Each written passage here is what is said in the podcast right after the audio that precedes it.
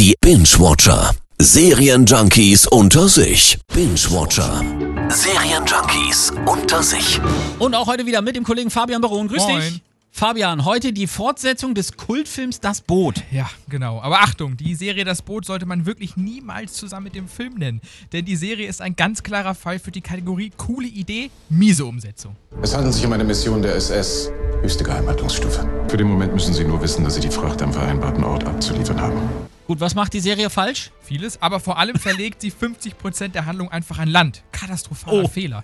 Denn das Tolle an dem Film war doch eben, dass das Leben im U-Boot gezeigt wurde. Diese Enge und das Bedrückende. Inspektor Duval meinte, Sie hatten Informationen. Gut, eine Deutsche kümmert sich um sie. Wer? Fabian, du klingst ganz und gar nicht begeistert. Nee.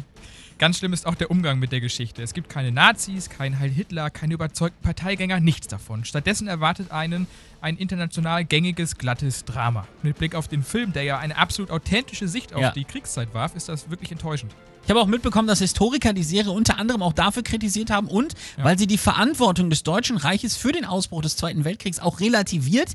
Als alter Geschichtsstudent regt mich sowas ja dann schon auch immer ziemlich auf. Ja, hier geht's halt echt nur um die kommerzielle Verwertung der prominenten Marke Krieg. Und die Handlung ist auch echt einfach totaler Mist. Also so typisch viel gut. Die Bösen verlieren, die Guten gewinnen, 100% vorhersehbar.